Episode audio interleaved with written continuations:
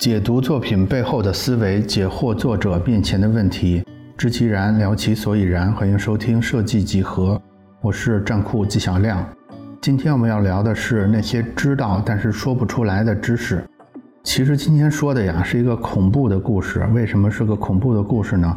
如大家所知，从去年，也就是二一年底，我呢努力克服了对公开表达的恐惧，然后就开始顿顿咔咔、大舌浪叽的开始了咱们这个设计几何的播客。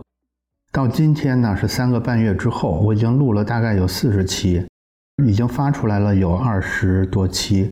中间的话题呢有大家喜欢的，给大家带来了一点点的快乐，也有一些话题大家可能觉得。一时之间难以接受或者曲高和寡。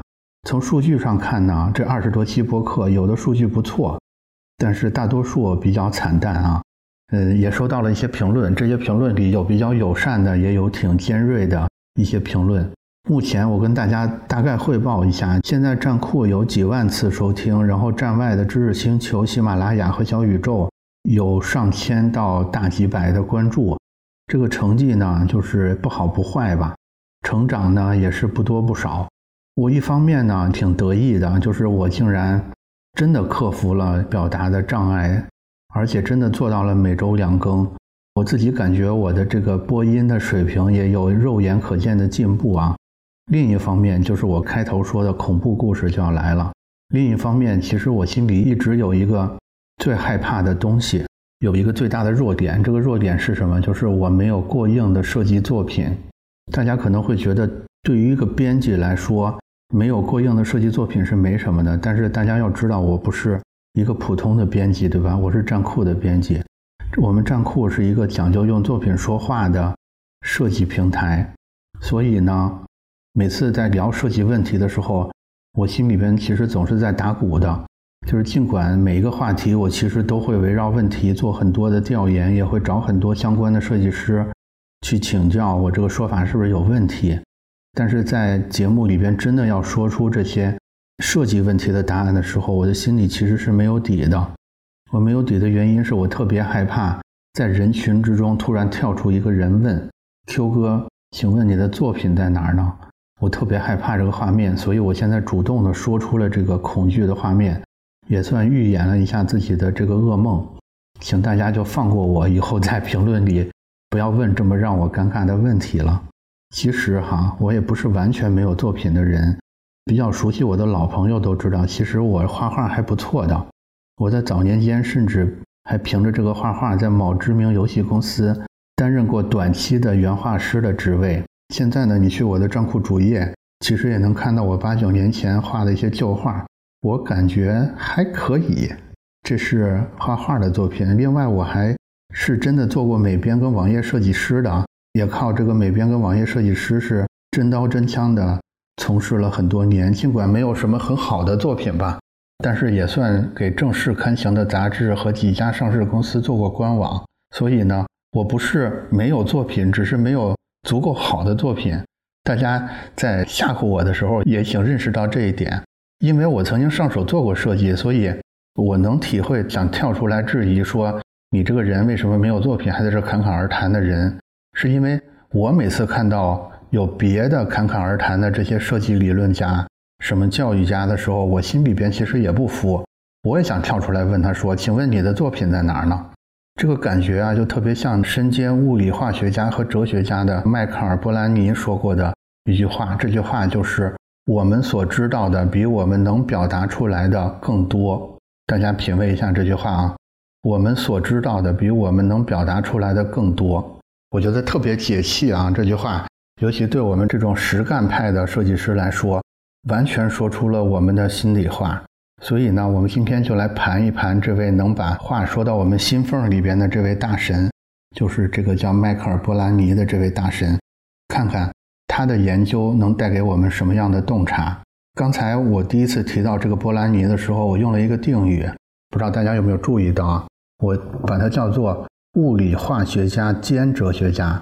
这个定语显示了一个什么样的信息啊？就是这个波兰尼他是一个文理双修的大神。嗯，这有一个小故事啊。他在任教的这个曼彻斯特大学，为了他专门设置了一个社会科学的教授席位，而且这个席位一设就是十年。设立这个席位只有一个目的，就是能方便这个波兰尼在大学里边专心的研究哲学。他呢也不负学校的众望，花了九年的时间写了一本著作。这本著作叫做《个人知识》。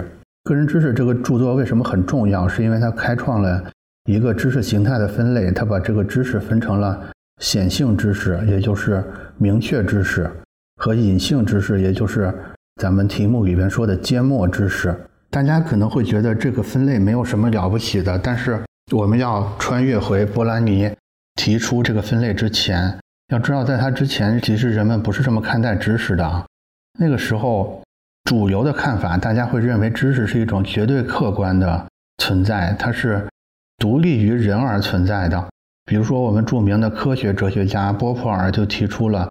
知识独立于人类而运行的三个世界的理论，就是三个世界的这个模型比较复杂啊。用我的话简单归纳的话，它就是物理世界、精神世界和真理世界三个世界。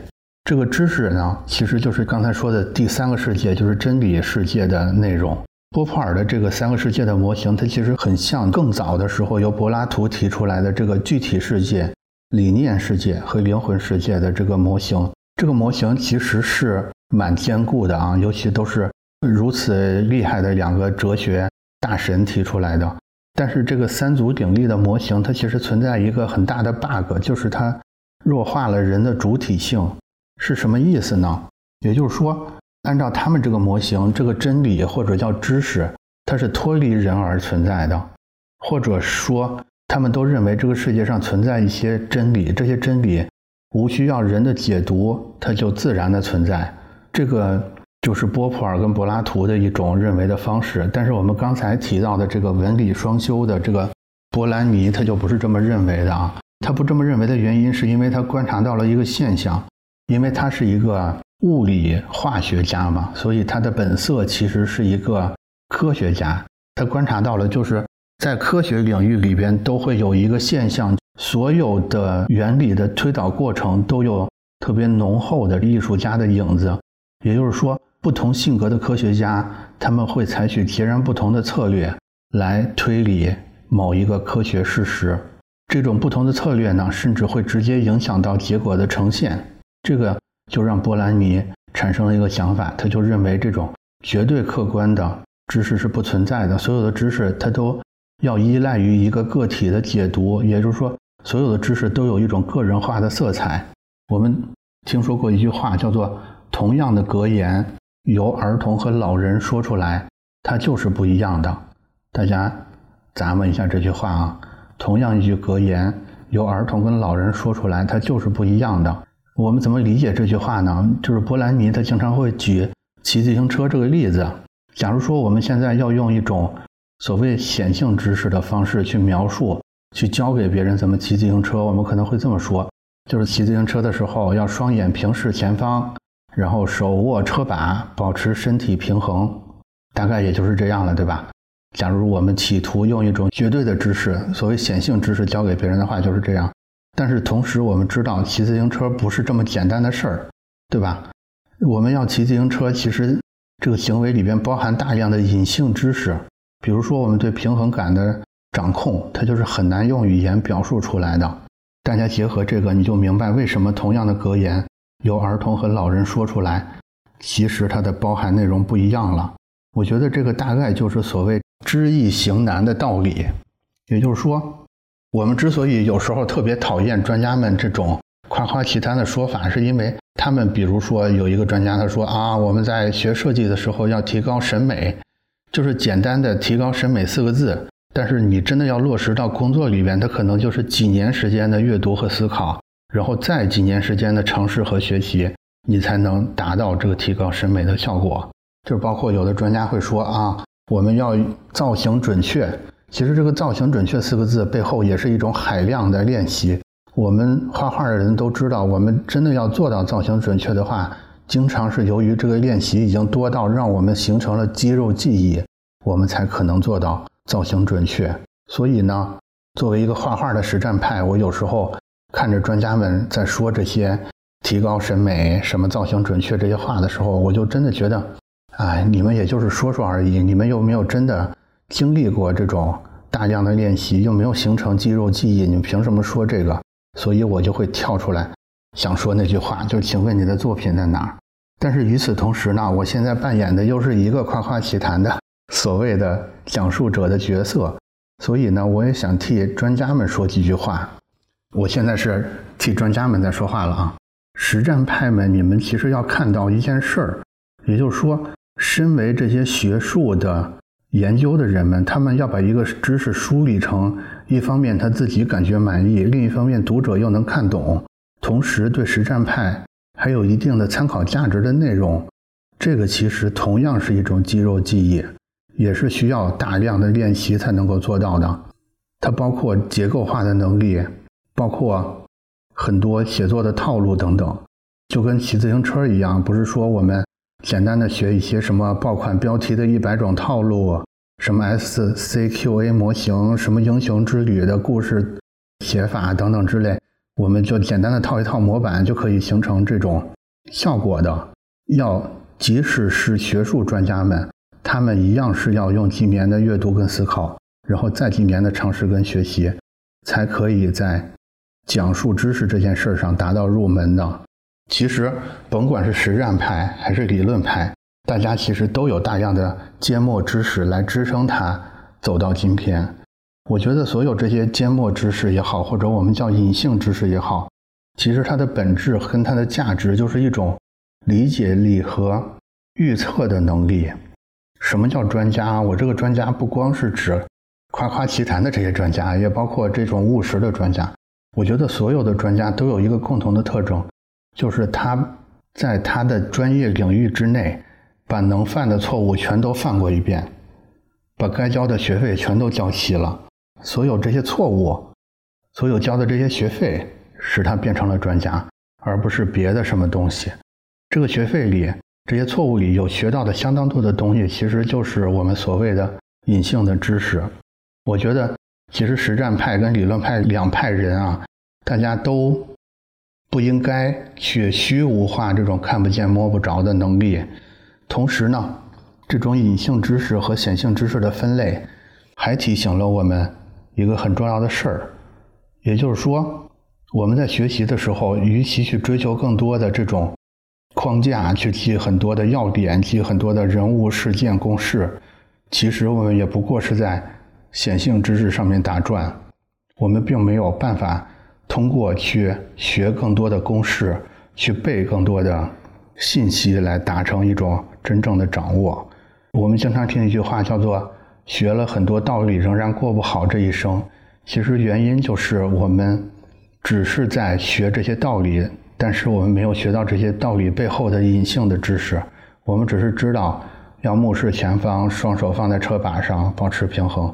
但是我们没有真的用身体、用时间、用很多的错误去真的体会过究竟什么叫保持平衡，所以就会造成这种。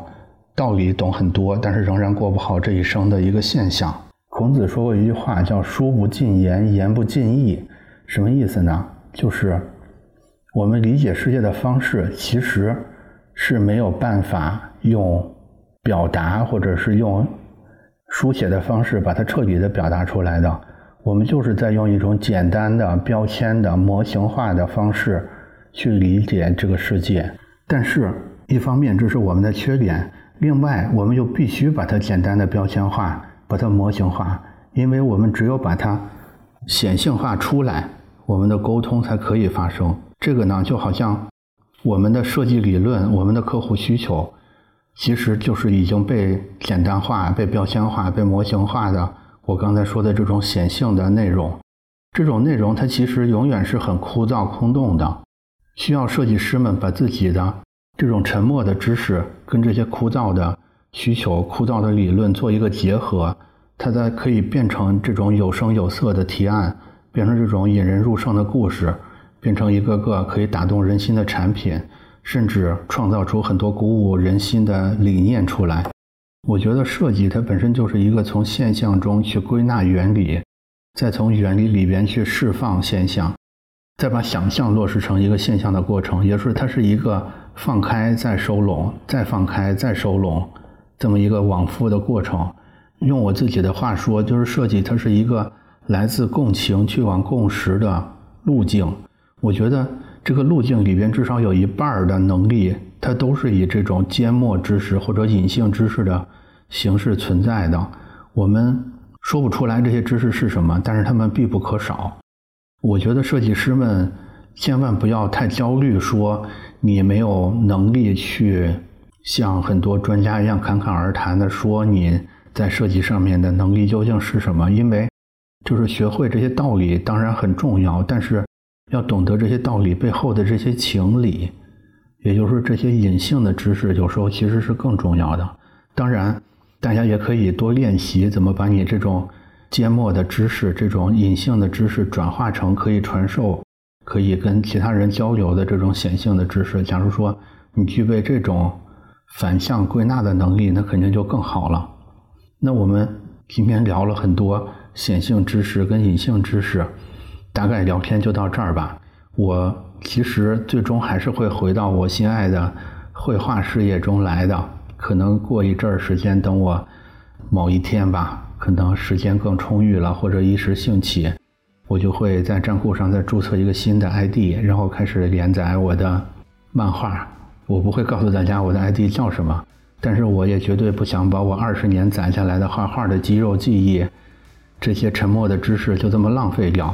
到时候大家猜一猜，账户上面的新漫画家里有谁是 Q 哥吧？那我们今天的讨论大概就是这样。最后有一个问题问大家，就是你们身上有哪些日积月累的沉默的知识呢？你们打算怎么利用这些知识？来评论区我们一起聊一聊。我们下期继续。